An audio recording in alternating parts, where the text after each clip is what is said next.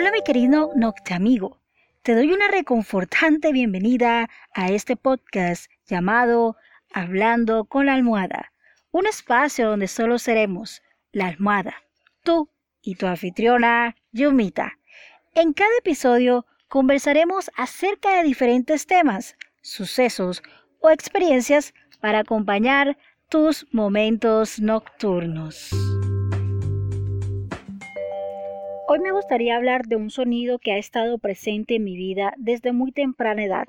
Cuando lo escucho, me teletransporta a otro lugar y me hace sentir tranquila y serena. Esta noche quiero presentarte una suave melodía.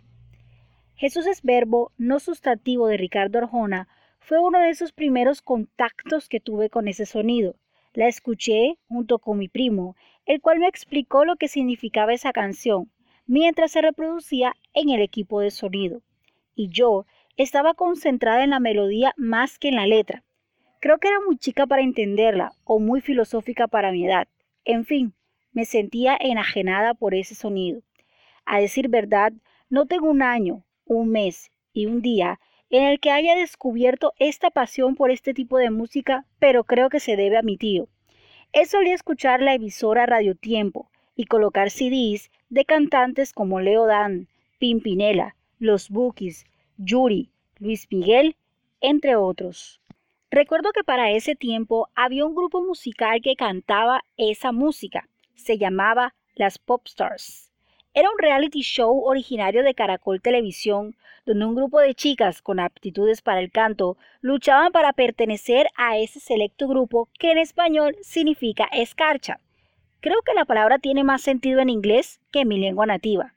Una de las integrantes era de mi ciudad y hubo un día en el que ella estaba en su casa, la cual estaba cerca de la mía, y mi mamá fue al colegio a pedir un permiso para que saliera y poder ir a pedirle un autógrafo.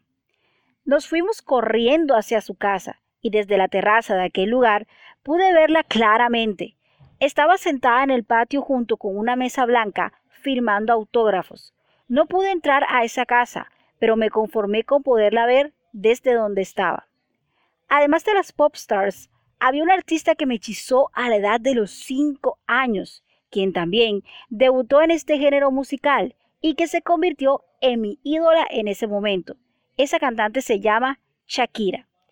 En ese tiempo, todos quedaron fascinados con su canción Ojos así, y quien no con esos movimientos, pero en mi caso fue con la canción Inevitable que ella me enamoró.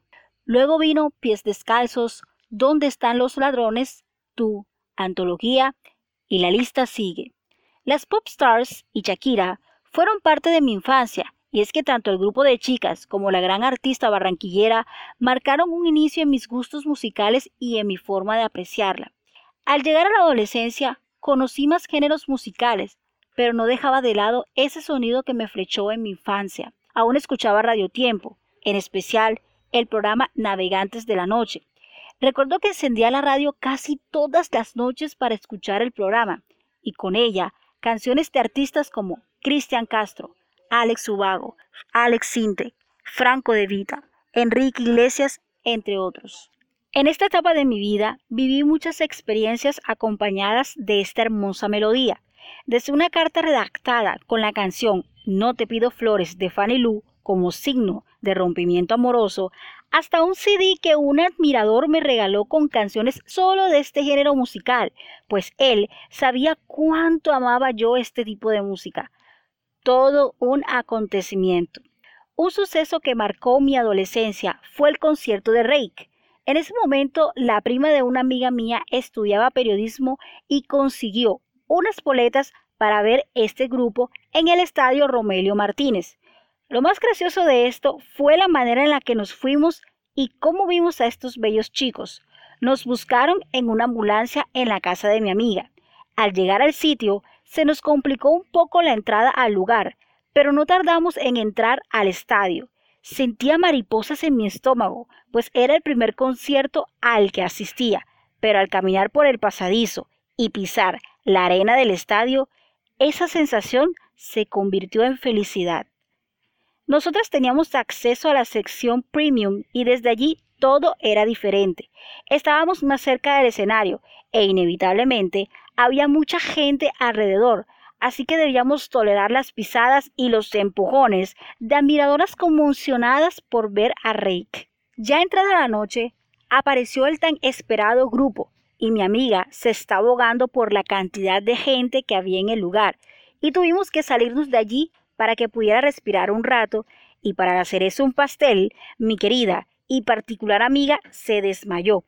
La llevamos al puesto de primeros auxilios y esto no pudo ser más oportuno, porque apenas se recuperó, nos volamos las valles de publicidad y entramos a la zona del club de fans de Rake y pudimos verlos mucho más de cerca.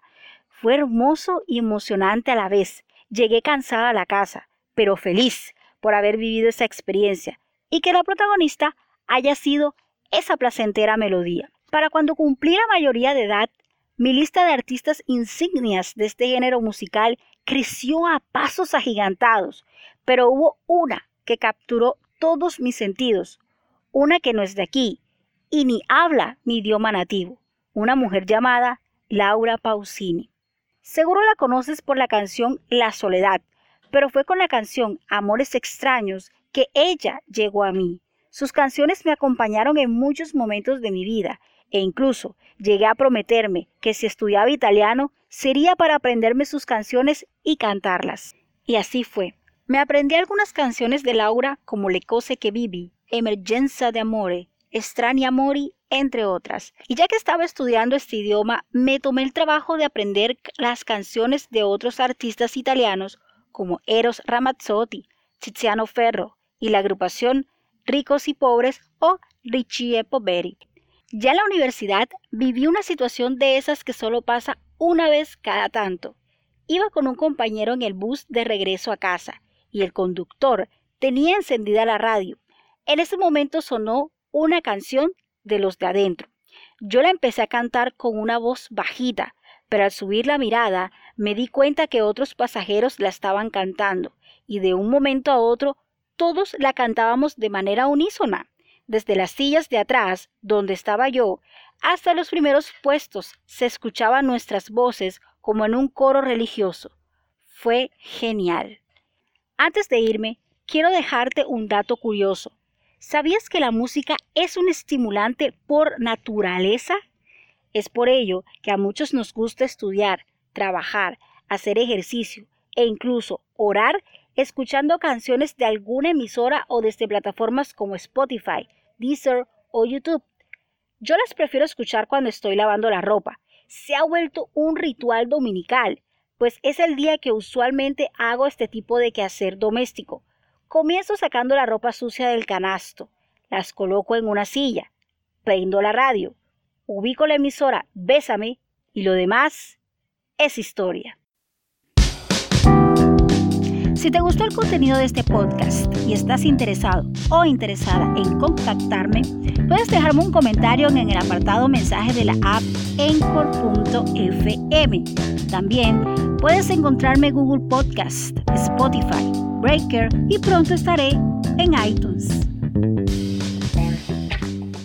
Esto ha sido todo por hoy. Si te gustó este episodio, te invito a compartirlo en tus redes sociales. Te espero el próximo martes a la misma hora y en el mismo podcast, hablando con almohada, junto a tu servidora, Yumita. Dulces sueños.